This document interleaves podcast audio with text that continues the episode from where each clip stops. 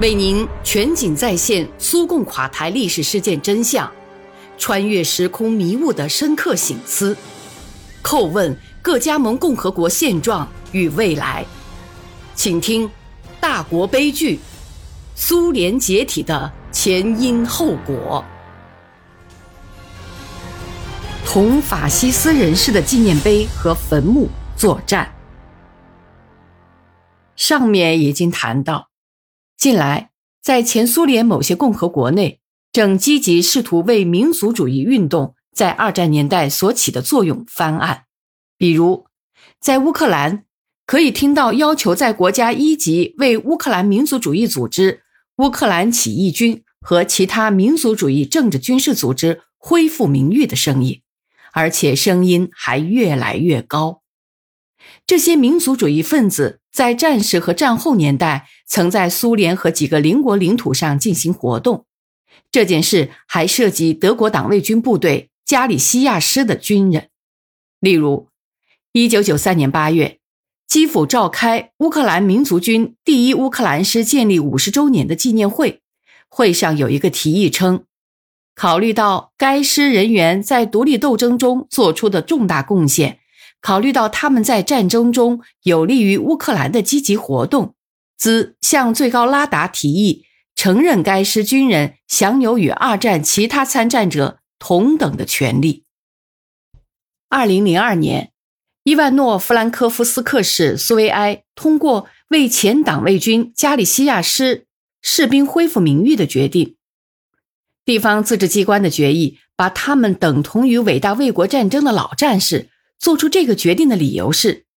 该加利西亚党卫军师并非为希特勒和法西斯德国而战，而是为乌克兰的独立同苏联作战。一九四四年七月二十七号是利沃夫从德国法西斯侵略者手下获得解放的日子，却被宣布为莫斯科集权制度开始统治热爱自由的乌克兰人民的日子。现在。同希特勒军队共同保卫利沃夫、抵抗苏军进攻的党卫军第十四加利西亚师的建师纪念日便定在这一天。二零零二年夏季，乌克兰政府声称必须追认乌克兰起义军战士为争取国家自由独立的战士，这就是说，应把班杰拉分子宣布为英雄，地位与伟大卫国战争老战士相等，还提出一个说法。认为，从一九三九年九月起到二十世纪五十年代中期，为乌克兰民族主义组织和乌克兰民族军抵抗运动时期，其目的只有一个，就是团结和建立统一的乌克兰。二零零四年末，随着以优先科为首的人取得政权，试图为曾与法西斯合作过的民族主义组织恢复名誉，便越来越是常事。二零零五年四月九号，由十名著名的乌克兰历史学家组成的小组向优先科总统、基莫申科总理和最高拉达首脑利特温公开致信，请求协助制定二战以乌克兰为中心的思想，建议承认苏联的胜利意味着对乌克兰的重新占领。相应的建议就是不要庆祝胜利节，因为这不是乌克兰人的节日。又建议。红军老战士不应被认为是新乌克兰的主要英雄，那些复敌分子和民族主义起义运动的参加者才是主要英雄。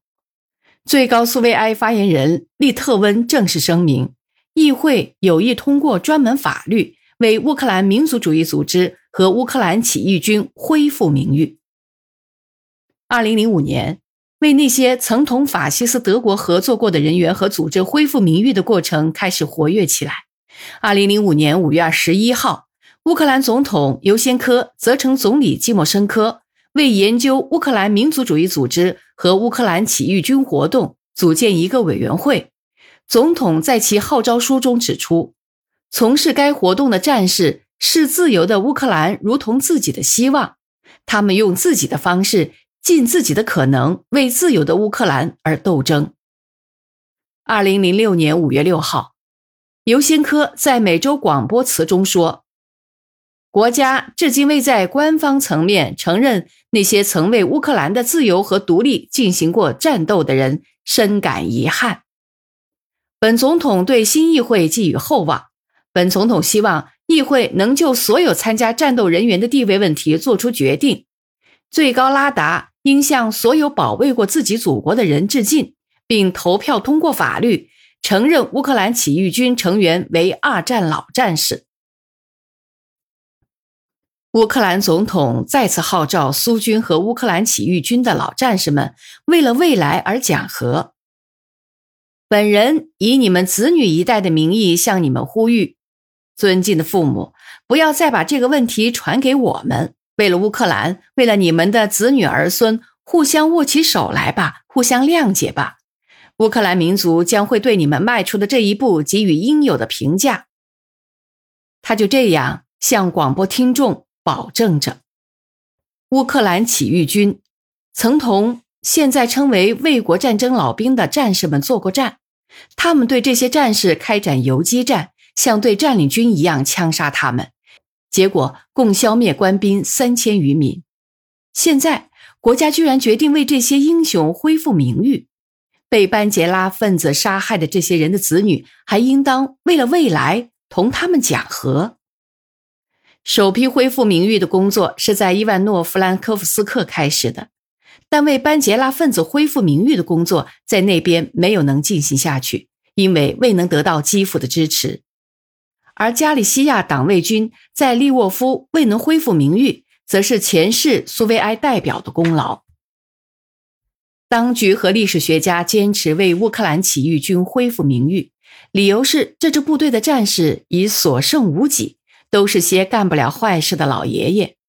但左派、共产党和社会党不同意这种说法，认为即便时间过去已经久远，也不能为搞自相残杀的人辩解。为班杰拉分子恢复名誉的问题，在选前总要被提起。这回的情况是计划之外的，议会运动已经结束，到总统大选几乎还得再过两年。正如代表们所说，政府为乌克兰起义军说话的目的是要讨好最高拉达及其右翼。现在，乌克兰有几个组织一直在致力于平反的问题。这是一个经过注册的社会组织——乌克兰民族主义组织，其中比较积极的一翼被称为班杰拉之翼。他于1993年成立了一个政党——乌克兰民族主义者代表大会。该党认为自己是五十年代被粉碎的乌克兰民族主义组织的法理继承人，是优先科的我们的乌克兰集团的成员。该党代表人物通过集团可以进入乌克兰议会。乌克兰民族主义者代表大会头头亚历山大·伊夫琴科十二月份声称，乌克兰民族主义者代表大会获得现实的可能性，可以在各级政权机构，从最高拉达到地方苏维埃。以及在行政机构中代表乌克兰民族主义者，代表我党成员。本党第一次对当局不采取反对立场，第一次拥有掌权的现实机会。当代乌克兰民族主义者为了给复敌分子及其在伟大卫国战争中的所作所为翻案，真可谓无所不用其极。苏联英雄的纪念碑和坟墓被移走。取而代之的是为民族主义分子修建的纪念性建筑物，他们还为广场和街道更名等等。几年前，我偶然得到一本书，其中刊载着为罗曼·舒赫维奇纪念榜照的两幅照片。希姆莱曾任命这个人为乌克兰起义军的总司令及丘普林卡将军，纪念榜立在他死掉的地方。而他的纪念碑立在利沃夫城郊的别尔哥罗什镇。利沃夫原来有一条普希金大街，现在改成了他的名字。不久前，伟大卫国战争老战士马尔科夫发表回忆录。他曾在苏联内务部队八十一师步兵团服役。当进入锅底的敌军遭到歼灭性打击的时候，他们也正在为消灭班杰拉匪徒而斗争。回忆录这样说。我还记得，利沃夫的居民对我们说过，一九四一年夏天，在德国法西斯军队入城之后，乌克兰民族主义组织的战斗人员也进来了。他们是根据班杰拉提议被合并到纳赫基加利营的。归刽子手和杀人犯罗曼·舒赫维奇指挥。班杰拉在送别这些为统一不可分的乌克兰进行斗争的武装分子时说：“我们的政权应该是令人可怕的政权，凡反对这一制度的人都应该被消灭。”一九四五年三月，有一次，我们连搜索利沃夫城郊的亚诺夫森林，我们碰到被乌克兰民族主义组织成员消灭的上千名战俘和平民的葬礼。班杰拉分子连妇女和儿童都没放过。比如，从一九四四年二月到一九四五年十月，匪徒们在沃伦州，也就是在洛夫诺，杀害了一千九百三十二名居民。其中三百一十三名儿童，六百一十五名妇女，三百六十五名老人。从一九四四年夏季到一九四六年五月，他们在利沃夫州折磨致死达五千零八十八人，其中有三千人是农民。已经在胜利后，当地人通知我们，橡树，这是舒赫维奇的绰号，他手下的匪徒正在洛佐维和库里奇基村行凶。我们冲入洛佐维村展开战斗，在这次战斗中，我们有五名士兵牺牲，而匪徒被打死五十多人。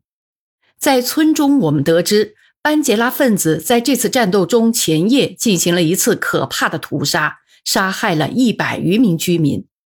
他们在乌克兰妇女德拉贡家野兽般用斧头砍死女主人和她的三个孩子。稍后，我们在利沃夫城下的森林中。捕获了这一匪帮的残余分子，而如今，为了纪念这个匪徒，德罗戈贝奇市居然还有一条街道叫他的名字。